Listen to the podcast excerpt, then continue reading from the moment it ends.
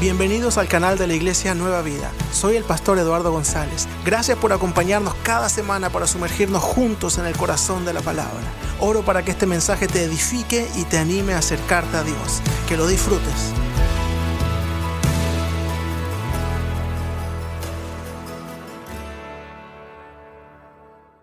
Amén, qué hermoso estar en la presencia del Señor, cantar, exaltar su nombre y también ser instruidos en su palabra conocerlo cada día un poco más. Y hoy hablaremos de lo que es vivir según el Espíritu. Vamos a hablar hoy del Espíritu Santo, porque Jesús hizo una promesa a sus discípulos. Antes de irse, les prometió que enviaría a otro consolador, dice la palabra. Y ese consolador es el Espíritu Santo. Pero muchas veces la iglesia ignora el poder del Espíritu Santo. Lo desconoce o lo malentiende, pero lo cierto es que es un regalo y una verdad maravillosa para nosotros. Tenemos un consolador, alguien que nos acompaña y nos guía. Y muchos no conocen quién es Él y cuál es su poder. Muchos se imaginan cosas quizás sobre el Espíritu Santo que no son ciertas o muchos simplemente, como lo decía, lo ignoran y olvidan la importancia de tenerlo como guía en su vida. Y de hecho hay muchas canciones que hablan del Espíritu Santo. Vamos a ver si tenemos un piano por aquí. Qué bien. Hay, palabras, hay, hay canciones hermosas sobre el Espíritu Santo. Vamos a cantar una, por ejemplo, dice, ven, Espíritu, ven. ¿La conocen? Y lléname, Señor con tu preciosa unción. Ni siquiera hay letra, pero no necesitan. Vamos de nuevo. Ven, Espíritu, ven y lléname, Señor, con tu preciosa unción. Pero si no entendemos bien esta letra puede confundirnos un poquito porque la Biblia nos enseña que el Espíritu Santo ya está acá. Pero aquí lo estamos invitando a que venga. ¿Qué quiere decir eso? A que venga su vida, a que venga su corazón. Y esto el coro de la canción nos explica un poquito más. Dice, purifícame y lávame, renuévame, restaurame, Señor, con tu poder. Purifícame y lávame, renuévame Restaurame, Señor, te quiero conocer. O hay otra que dice, el Espíritu de Dios está en este lugar. El Espíritu de Dios se mueve en este lugar. Está aquí para consolar está aquí para liberar, está aquí para guiar, el Espíritu de Dios está aquí. Muévete en mí, muévete en mí, muévete en mí. Toca mi mente, mi corazón, llena mi vida de tu amor. Muévete en mí, Santo Espíritu, muévete en mí. Lo decimos una vez más juntos, vamos. Muévete en mí, muévete en mí. Toca mi mente, mi corazón, llena mi vida de tu amor. Muévete en mí, Santo Espíritu, muévete en mí. Muévete en mí, Santo Espíritu, muévete en mí. Qué hermosas esas palabras y eso es lo que podemos decirle al Espíritu Santo. Claro, denle un fuerte aplauso. Pueda decir ese fuerte aplauso al Señor, al Espíritu Santo por su obra, por lo que hace en nosotros, porque eso es lo que hace el Espíritu Santo en nosotros, en nuestras vidas.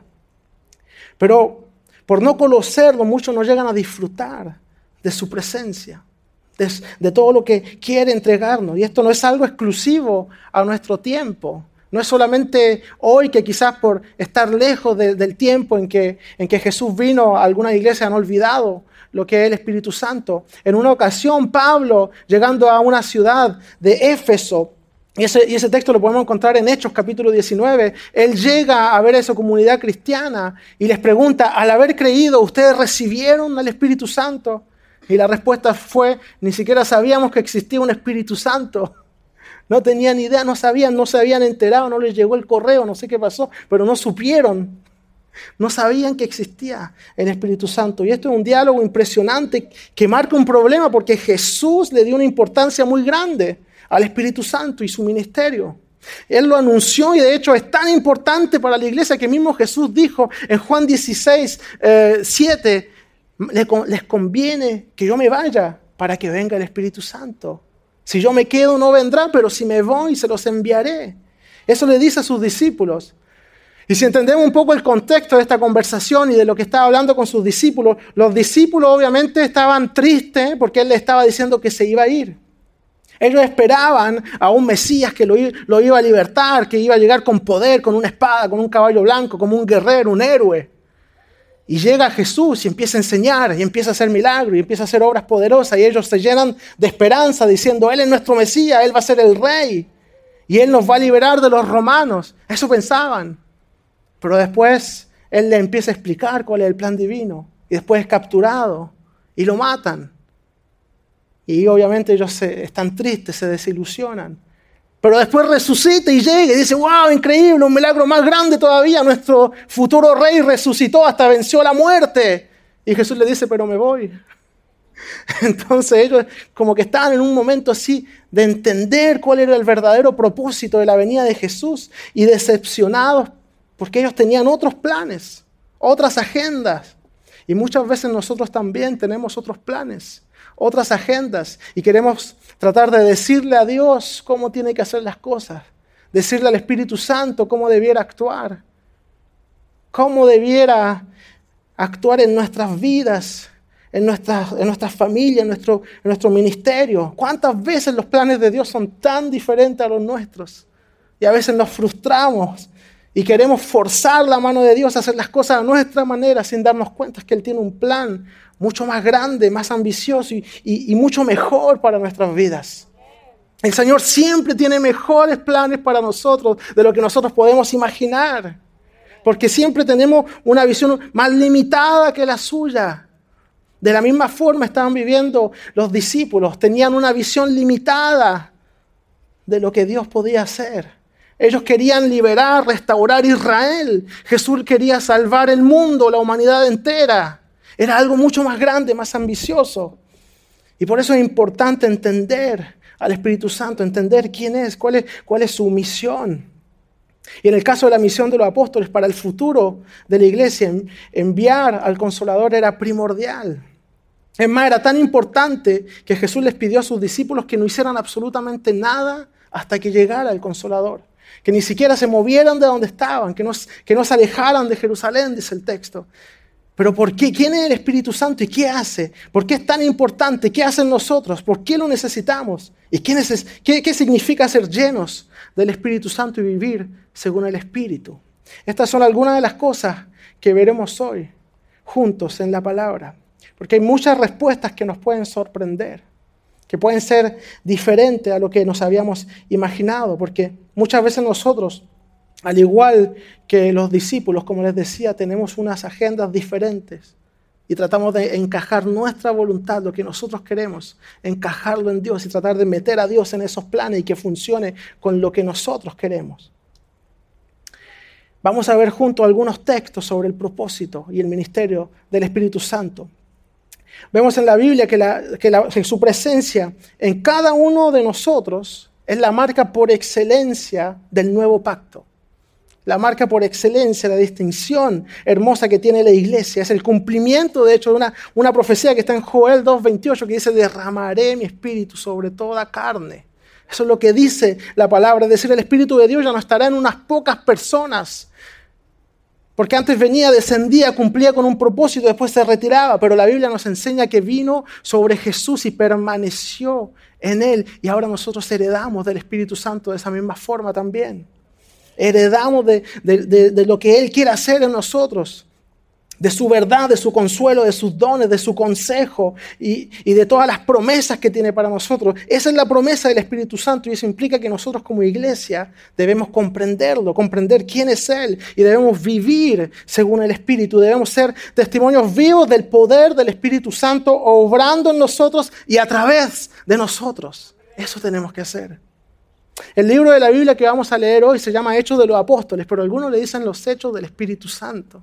Porque vemos a través de ese libro cómo el Espíritu Santo obra a través de los apóstoles, que ellos estaban llenos del Espíritu Santo y eran guiados por Él. Predicaban llenos del poder de Dios el Evangelio de Jesucristo. Y cómo el Espíritu Santo se derramó sobre ellos, los respaldó con obras sobrenaturales, los guió y estuvo con ellos en todo momento haciendo cosas impresionantes.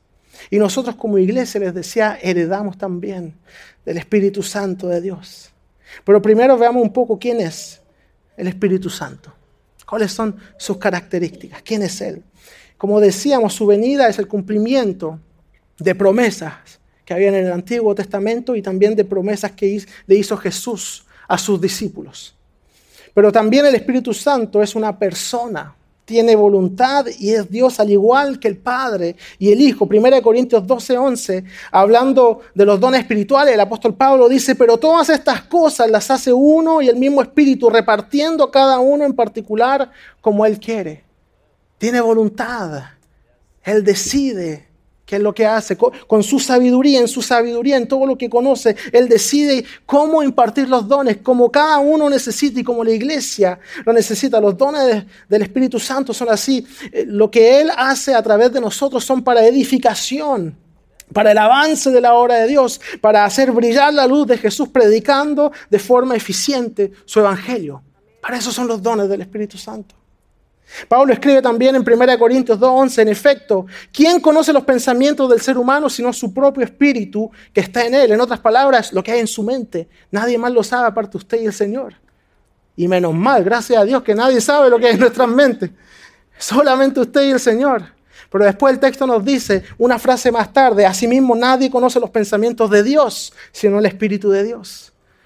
O sea que el Espíritu Santo Aquí el apóstol Pablo nos está diciendo que él conoce lo mismo que conoce Dios. O sea, él también es omnisciente. Todo lo que sabe, lo sabe porque también Dios lo sabe.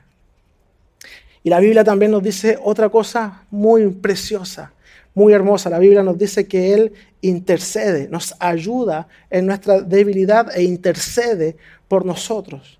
El Espíritu Santo no está inactivo, al contrario, Romanos 8:26, asimismo, en nuestra debilidad el Espíritu acude a ayudarnos.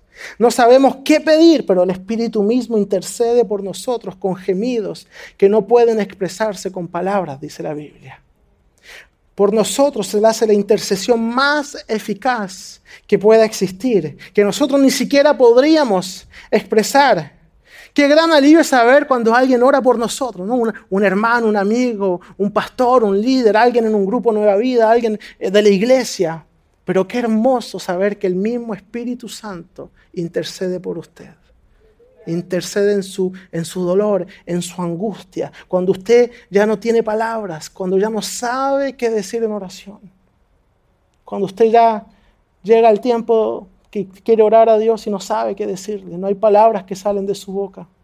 Solo silencio en la presencia del Señor. Puede ser por, por algún momento difícil que está viviendo.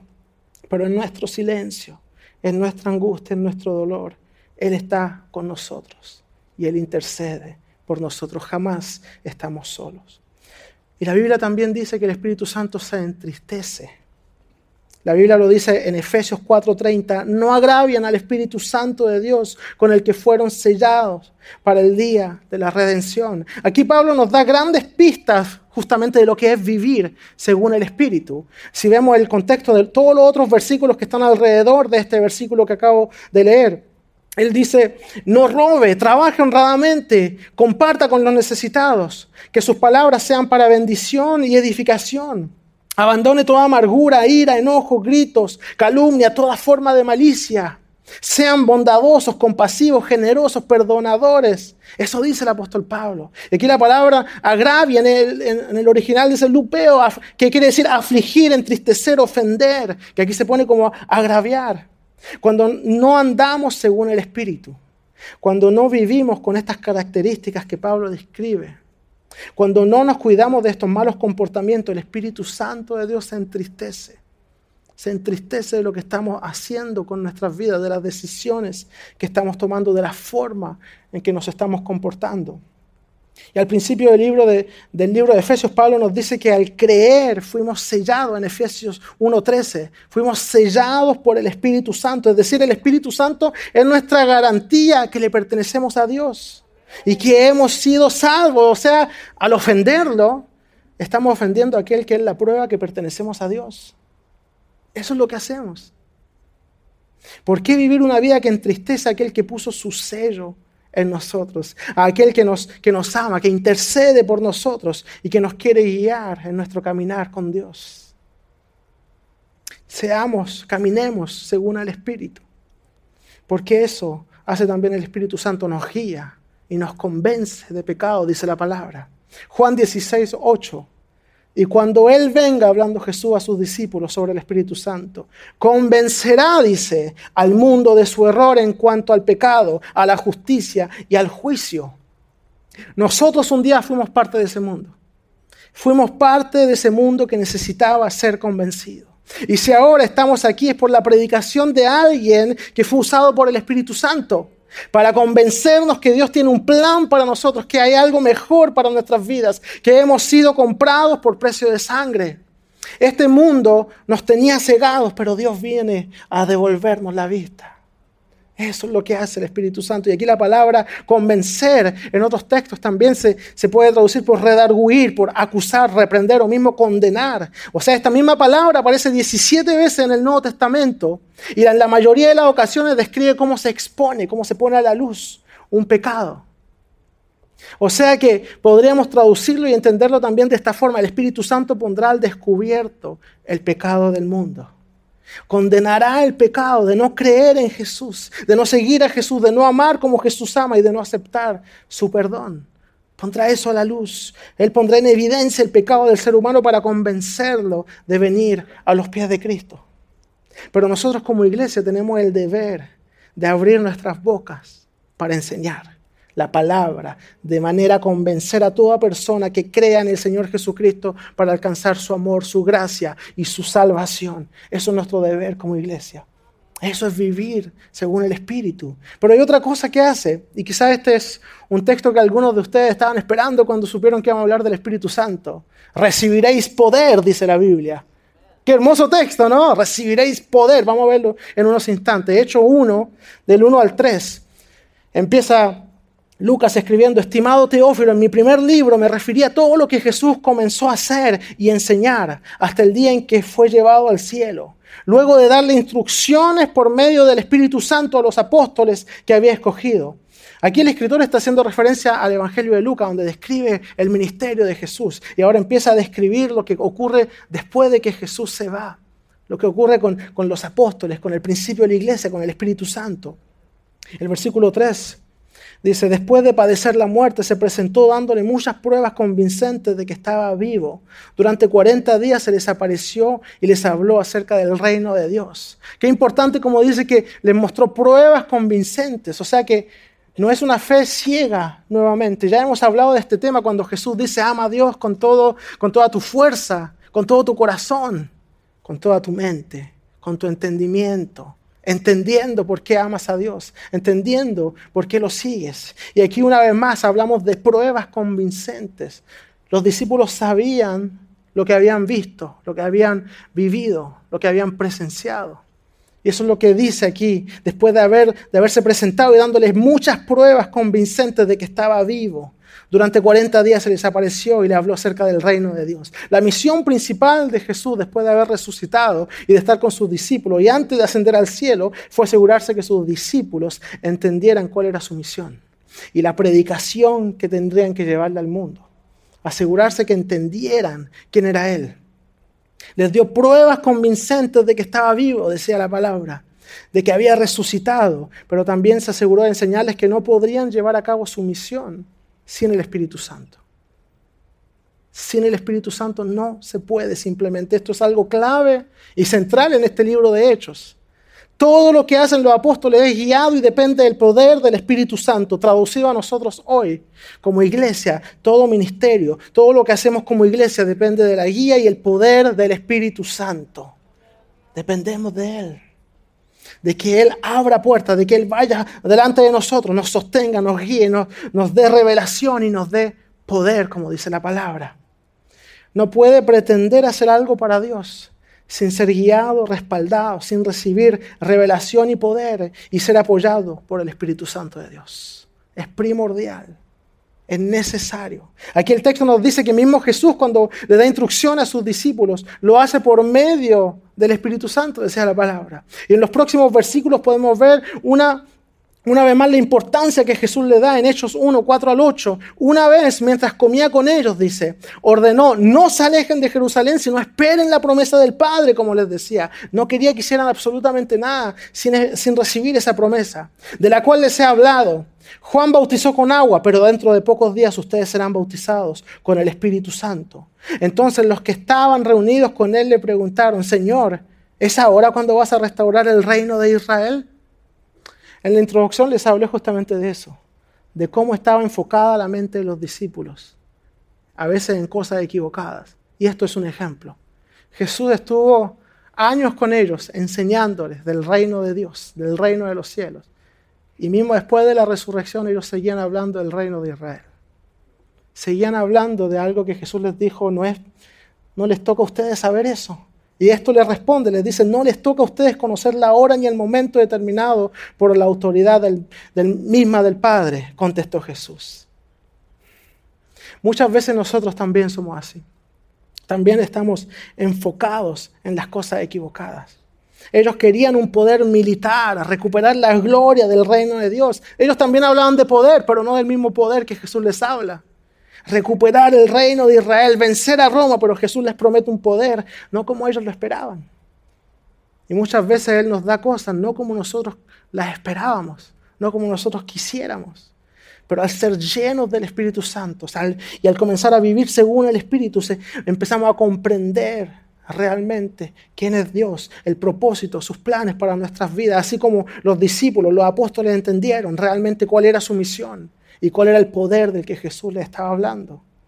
Y en el versículo 8 él se los dice, pero cuando venga el Espíritu Santo sobre ustedes, recibirán poder y serán mis testigos, tanto en Jerusalén como en toda Judea y Samaria, hasta en los confines de la tierra. Ahí está la promesa de poder. Qué hermoso, ¿no? Hermoso, hermosa palabra. Poder aquí es dunamis en, en el idioma original que una fuerza, algo sobrenatural, un poder sobrenatural, más que lo que puede hacer un ser humano con sus propias fuerzas, por su capacidad humana. Dunamis es un, poder que viene de Dios y Él es el único que lo puede ejecutar o dar. Pero luego les enseña el objetivo del por qué recibirán poder. O sea que hay una, una razón, hay una forma, podríamos decirlo así también, de, de usarlo. Serán mis testigos, dice. Recibiréis poder y serán mis testigos. No dice recibiréis poder para conquistar Roma. Recibiréis poder para enriquecerse. Recibiréis poder para hacer todo lo que quieran. Recibiréis poder para ser mis testigos. Eso dice Jesús. Reciben poder para ser testigos de Jesús.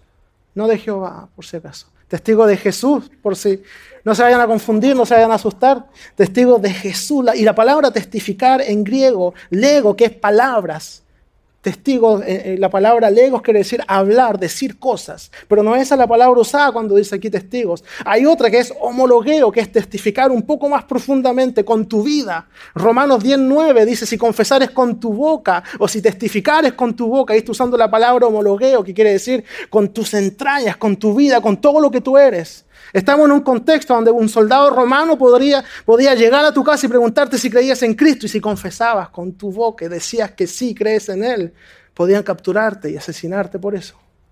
Homologueo, testificar con tu vida, eso les dice el apóstol Pablo en Romanos 19, pero aquí hay otra palabra más que se usa. Seréis mis testigos. La palabra martureo, que es más intensa todavía, más hermosa, porque lleva más pasión. De ahí viene la palabra mártir.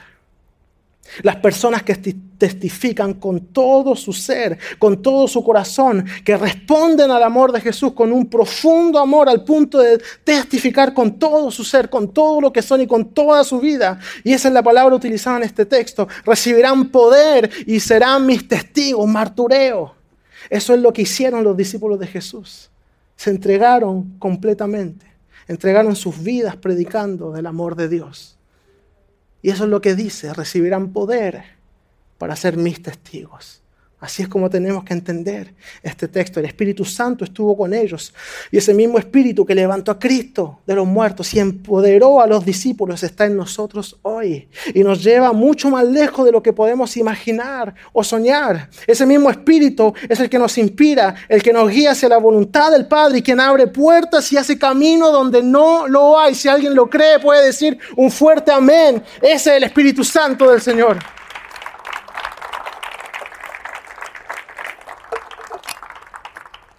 El Espíritu Santo que nos da poder para ser testigos.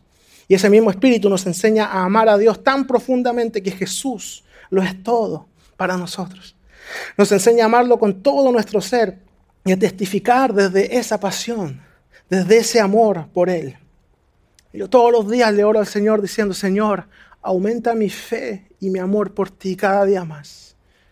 Porque cada día necesitamos que Él aumente nuestra fe y que Él aumente nuestro amor por Él. Porque nuestro amor, no importa cuánto pensamos que lo amamos, nunca será suficiente para responder al amor que Él tuvo por nosotros. Y esa es mi oración todos los días, aumenta mi fe, aumenta mi amor por ti.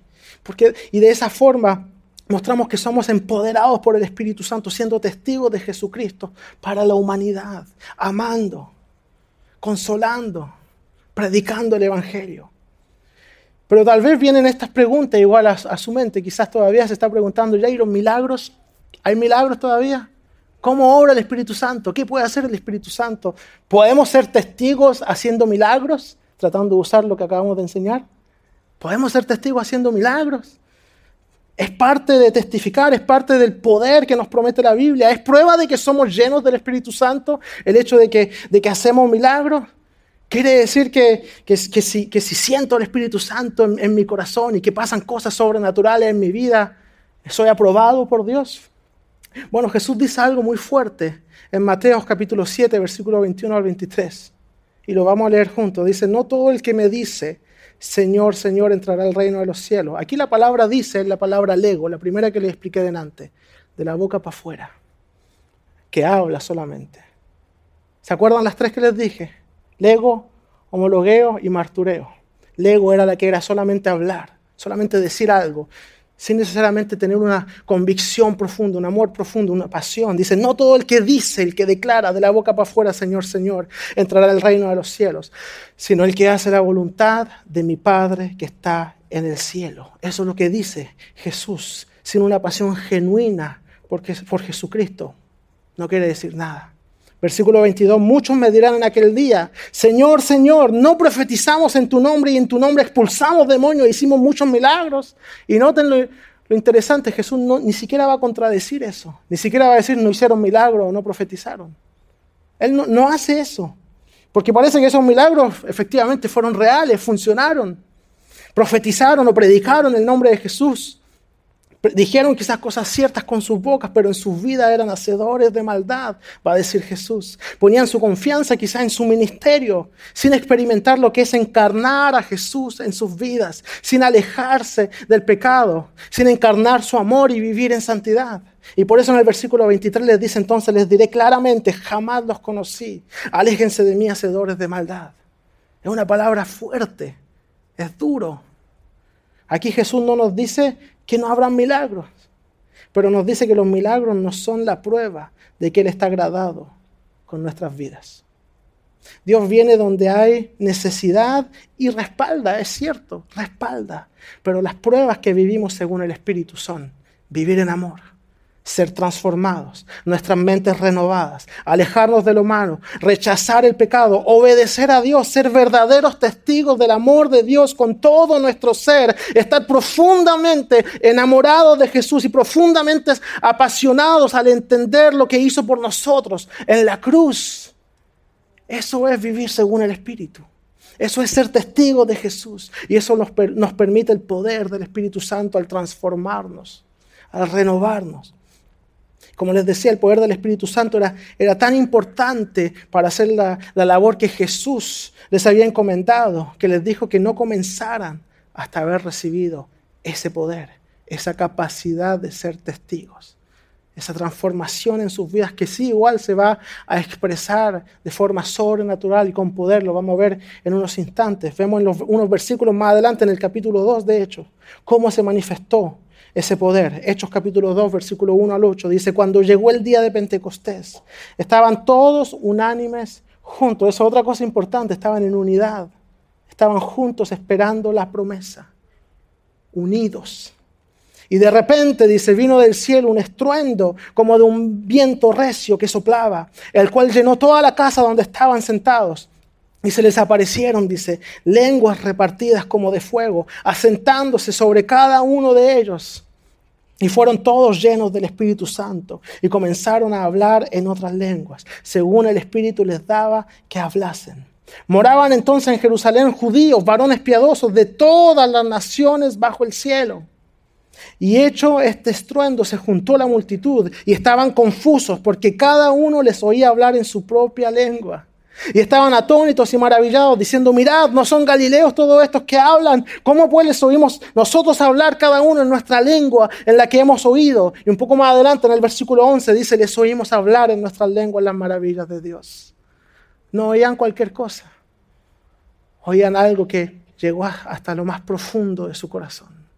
Algo que los convenció, que, que, los, que los que expuso sus pecados. Eso es lo que hace el Espíritu Santo, demuestra su poder haciéndonos testificar quién es Dios y cuáles son sus maravillas.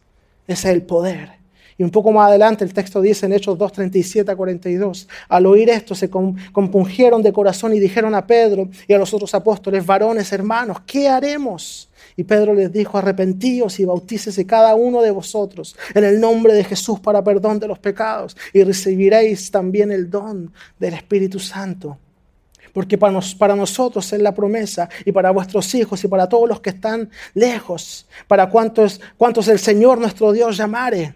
Y con otras muchas palabras testificaba y les exhortaba diciendo, sed salvos de esta perversa generación. Así que los que recibieron su palabra fueron bautizados y se añadieron aquel día como tres mil personas.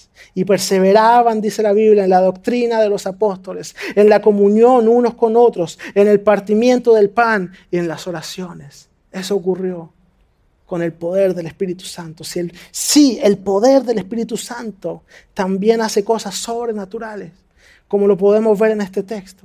Que los discípulos comenzaron a hablar en lengua que ellos no conocían, en diferentes idiomas de todos los que estaban ahí. Y cada persona, dice la Biblia, lo escuchaba hablar en su idioma, en, en su idioma natal. Pero recuerde esto, la consecuencia de un verdadero mover del Espíritu Santo es lo que se describe aquí en este texto. No es caos, no es confusión, no es pérdida de control, es un despertar, un avivamiento, un fuego que arde en nuestros corazones, que nos llena cada día más de pasión por el Señor, deseo de predicar su palabra. Y la consecuencia del mover del Espíritu Santo es que muchos vienen a los pies de Cristo confesando sus pecados y siendo liberados en el, en el poderoso nombre de Jesús. Eso es el poder del Espíritu Santo. Si alguien lo cree, puede decir un fuerte amén. Ese es el poder del Espíritu Santo. Ese es el objetivo. El teólogo y evangelista inglés John Wesley dijo, enciéndete con un fuego de pasión por Dios y la gente recorrerá migas para verte arder. Qué hermoso. El mover del Espíritu Santo provoca un avivamiento, un despertar. Eso es lo que ocurrió en el libro de Hechos. Como lo hemos visto quizás esta, esta última semana en Asbury, que va a aparecer una foto por ahí de Asbury. Eso es, eso es lo que pasó con gente apasionada por Dios, adorando y experimentando arrepentimiento y pasión por Dios. Y la gente comenzó a llegar para ver qué estaba ocurriendo en ese lugar. Empezaron a llegar para saber qué pasaba, cómo era esto. Lo que era una reunión rutinaria de unos estudiantes de teología se convirtió en un despertar, porque los alumnos de aquella universidad cristiana al finalizar el servicio no quisieron salir. No quisieron irse de la presencia del Señor y siguieron cantando, orando, adorando y el Espíritu Santo empezó a moverse. Quiero decirle, no necesita ir a Asbury para experimentar eso.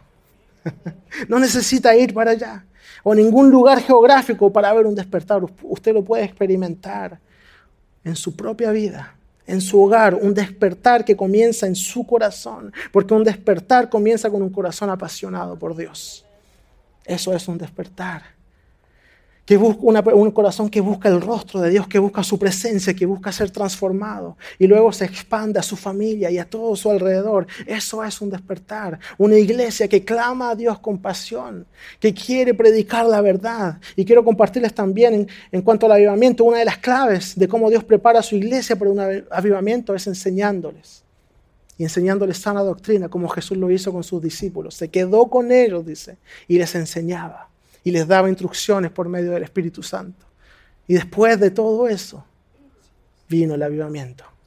Después de que ellos aprendieron después de que ellos recibieron, atesoraron esa enseñanza. Un verdadero gran avivamiento es preparado por la enseñanza y el estudio de la palabra. Un verdadero avivamiento comienza con una profunda sed de conocer más a Dios y el deseo de someternos a su voluntad para nuestra vida, nuestro ministerio, nuestra iglesia, para nuestra ciudad, para nuestro país, para nuestra cultura. Jesús les enseñó a sus discípulos y luego ellos se sometieron a lo que Él les dijo. Eso es lo que ocurrió. Un avivamiento no es cuestión de emoción, es cuestión del poder de Dios actuando a través de cada uno de, nosotros, a través de su iglesia, a través de un pueblo sediento por ver algo nuevo y milagroso de parte de Dios. La enseñanza bíblica debe estar al centro de todo genuino despertar, al centro, y será acompañado de arrepentimiento, y de vidas transformadas, restauradas, y miles vendrán a los pies de Cristo. Eso es un avivamiento. Eso es lo que buscamos. Eso es lo que queremos. Que el Espíritu Santo pueda obrar a través de nosotros. James Edwin Orr, un historiador que ha estudiado los, avivamientos, afirma que el avivamiento debe ir precedido de un despertar teológico. O sea, un hombre que ha estudiado cada avivamiento importante o grande que se ha conocido en la historia, se dio cuenta de eso. Empezaron estudiando, empezaron con sed de Dios, empezando queriendo conocer más. O sea, una sed de conocer más a Dios a través de su palabra, sed de aprender una doctrina sana, sed de conocer de forma más profunda el Evangelio de Jesucristo. Porque al tener esa sed y al ser nosotros instruidos, podremos hacer discípulos y enseñarles a todos los que vengan cerca nuestro cuál es el plan de Dios para sus vidas y cuánto Él los ama. Esa es nuestra misión lo que nos dijo Jesucristo en, Mateo 28, 19. Por tanto, id y hacer discípulos, dice, a todas las naciones. Y dice, bautizándolos en el nombre del Padre, del Hijo y del Espíritu Santo. Después les dice, enseñándoles que guarden todas las cosas que os he mandado. Y aquí yo estoy con vosotros, les dijo, todos los días hasta el fin del mundo. Para enseñar, tenemos primero que aprender. Tenemos primero que acercarnos a Él. El Espíritu Santo nos quiere acercar a Dios. Tenemos que recibir también su, revelación, su, su, pasión, esa sed. El doctor John McKay, otro teólogo y misionero, dice, primero la mente iluminada, después el corazón ardiente. Primero un avivamiento de la verdad teológica y después el despertar que necesitamos. Si queremos un avivamiento, primero debemos ser fieles en conocer y predicar la verdad. Eso es lo que nos muestra la Biblia. Y al conocer la verdad también comenzaremos a ser guiados por el Espíritu Santo, a eliminar las cosas que estorban en nuestra vida. Todo lo que nos impide acercarnos a Dios. Puede ser malos pensamientos, malos hábitos, dependencias, ídolos. Debemos quitar todo lo que nos impide vivir según su voluntad, vivir según el Espíritu. Y podemos encontrar eso en diferentes lugares de la Biblia también. Si vemos la historia del rey Josías, por ejemplo, los que quieren leerla con más detalle está en Segunda de Reyes, capítulo 22 y 23, y también en Segunda de Crónicas, capítulos 34 y 35. La historia de Josías, él era un rey, pero habían olvidado la ley de Dios cuando él reinaba. Pero él amaba a Dios, él quería acercarse a Dios y quería reconstruir el templo. Y en ese trabajo de reconstrucción, el sumo sacerdote dice, encontró el libro de la ley. A lo mejor estaba escondido en un muro o algo así. Eso es como si viene a la iglesia y yo le digo, no, tengo Biblia, no sé qué hablar hoy día, vamos a hablar de cualquier otra cosa, menos de la Biblia. Y eso empezó a pasar durante años y años hasta que olvidaron las leyes de Dios. Y de repente el sumo sacerdote dice que encontró la Biblia, se la dio al mensajero del rey, y ese mensajero se la llevó al rey y se la leyó. Y la reacción del rey fue que rasgó sus vestiduras, se humilló ante Dios, pidió perdón ante Dios y empezó a limpiar toda la nación empezó a sacar los ídolos, empezó a derrumbar todas las estatuas a otros dioses, a derrumbar todos los templos a dioses paganos. Limpió, pero no solo limpió, después leyó el libro de la ley a la gente para que ellos también conocieran la ley. Un despertar empieza con gente sedienta del Señor, gente sedienta de, de conocer los planes de Dios, la ley de Dios así como pasó con el rey Josías. Es necesario que nosotros también hagamos una limpieza en nuestras vidas. Quiero invitarlo a que se ponga de pie con nosotros y que le pidamos junto al Señor que abra nuestros ojos, que aumente nuestro amor por Él, nuestra sed de conocerlo más, de estar más cerca de Él, nuestra sed de ver cambios en nuestras vidas, en nuestra familia, en nuestro trabajo, en nuestra ciudad, en nuestro país, en nuestra actitud, en nuestro carácter, en nuestra iglesia. Quizás algunos aquí presentes deben reconocer ante Dios que tienen un carácter que tienen que cambiar. Algunos deben confesarle a Dios que no confían en Él, que han estado confiando en sus propias fuerzas, en sus propios conocimientos, en sus capacidades, que, han confiado en su dinero, en su trabajo, pero no en Dios. Y esa falta de confianza en Dios te ha alejado de Él, te ha impedido que tomes tu lugar en los planes de Dios, el lugar que te corresponde en la iglesia, en tu ministerio. planes para, para predicar su palabra, planes de quizás mismo de generosidad que, no, que decidiste no hacer porque, porque no confiabas en Dios, en lo que Él podía hacer. Algunos quizás han sido amonestados en sus corazones para hacer ciertas cosas y no lo han hecho. Y han visto que, que su ministerio se ha estancado que no han hecho nada, que han parado, que se han detenido, que han retrocedido.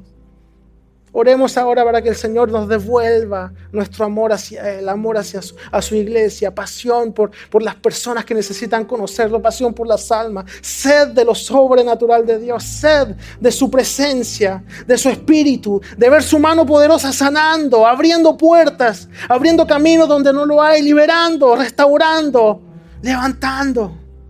Oremos por sed de verlo obrar en nuestras vidas, en nuestros corazones, en nuestra familia.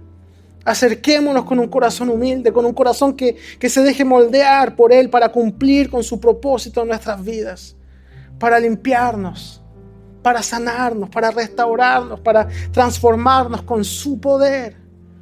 Con su poder Él puede transformar, Él puede romper toda cadena.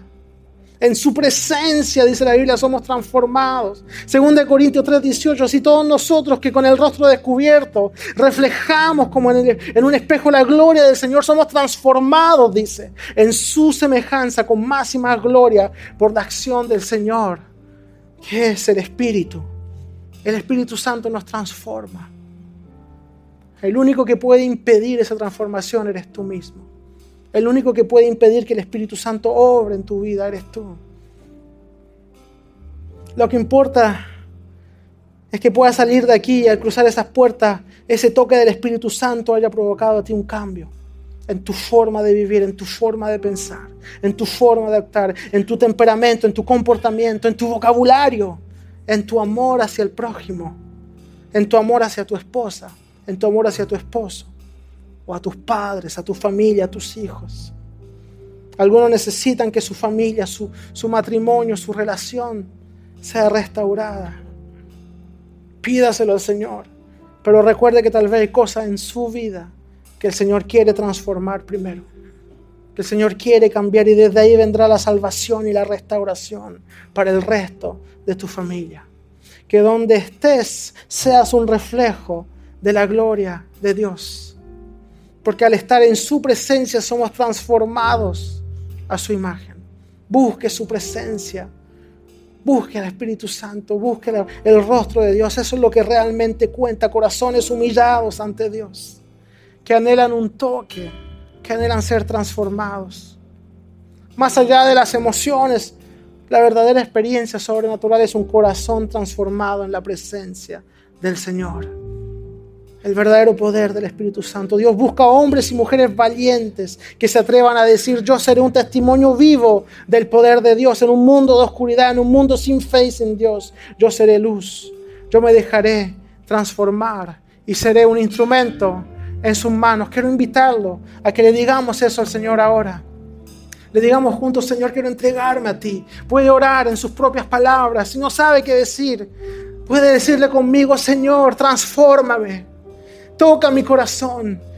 Ven a mi vida, ven a mi familia. Lléname, me purifica, me lava, me santifica, mi Señor. Necesito que tu Espíritu Santo haga su obra en mí. Haga su obra en mi familia. Quizás no sabe qué decir porque está viviendo una situación difícil, una situación dolorosa, una, un, un tiempo de incertidumbre. Recuerde que nunca está solo. Y recuerda que el Espíritu Santo intercede por usted. El Espíritu Santo intercede por usted. Ponga su confianza en el Señor. Ponga su confianza en Él.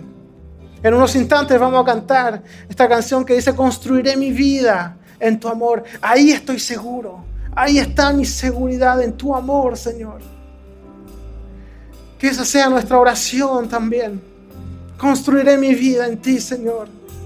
Mi vida será un reflejo de tu amor, un reflejo de quien tú eres. Quiero entregarme por completo a ti. Mi confianza está en ti, Señor. Gracias por cada una de las familias, de las personas que están aquí, Señor. Pido tu bendición sobre cada uno de ellos.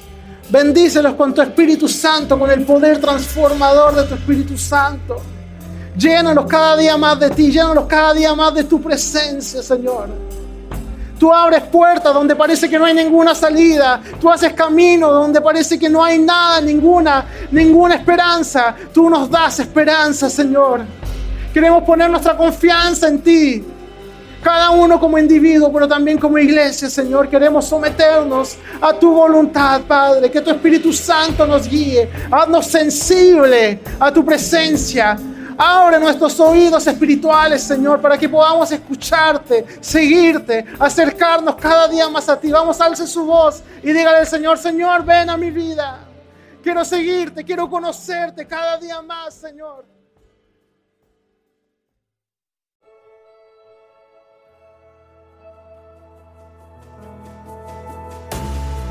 Gracias por haber escuchado este mensaje. Si disfrutas de este podcast, suscríbete y compártelo con tus seres queridos. Cada semana, el equipo pastoral de Nueva Vida y yo compartiremos contigo mensajes que te animarán en tu fe. No te los pierdas. Hasta pronto.